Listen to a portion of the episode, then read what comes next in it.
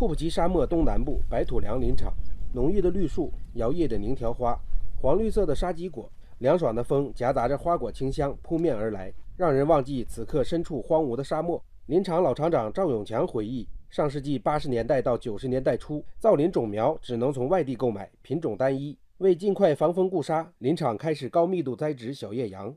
这是平原啊，刚开始以后种在那儿了，小叶杨，十来年之内以后表现很好。没想到几年后辛辛苦苦种下的小叶杨水土不服，没能成活。小叶杨退了却不死，上面一层泥土，下面全是沙子，水分供应不上。沙漠里环境恶劣，种树绝非易事。二零零二年，农民张喜旺在企业的治沙民工联队里开始种树，顶烈日，敲挖坑，煎担水。可惜，种种付出常常抵不过沙漠里的一场风。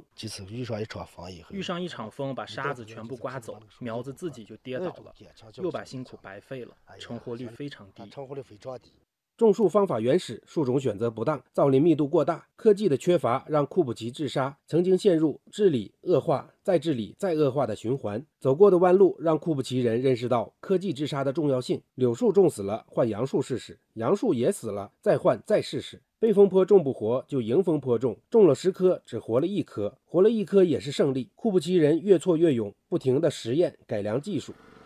在沙子里面用水的压力冲个小坑，把苗子栽进去，来，这样栽。挖坑、栽树和浇水一次性完成。反复失败，反复实践。二零零九年起，张喜旺和工友们开始推广微创种植法。微创种植法如同给沙漠做了一次微创手术，对环境影响小，成活率高。二零一二年起，张喜旺用积蓄在沙漠腹地承包了一千六百亩绿化工程，成为治沙民工联队队长。成活率成活率能达到百分之八十五。十秒钟栽一棵树，一天能种二十来亩地，这个效率就翻了十倍，感到心里很欣慰。一粒种子可以改变一个世界，一项技术能够创造一个奇迹。习近平总书记的生态文明思想正在库布齐生动的实践。最后形成一个网格，就是用这个网格吧，它把这表面的沙吹了以后，从敲挖栽树到微创植树，从草格沙障到可降解聚乳酸沙袋沙障。从沙丘下栽苗到风坡造林、大数据造林，从单纯依赖外地树苗到培育本土抗旱植物，四十年探索中，库布齐人发明了一百多种沙漠生态新技术，种树成活率也从最初的百分之二十提升到百分之八十以上。但是它的地下根茎特别发达。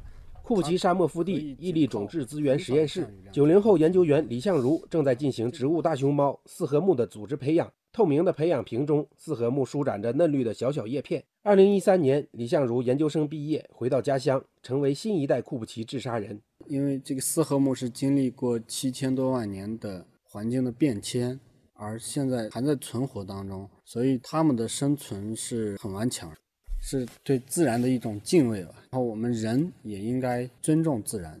如今，在库布齐、伊利资源集团等企业已经研发出沙柳、凝条等一千多种耐旱植物，建成了中国西部最大的沙生灌木及珍稀濒危植物种质资源库。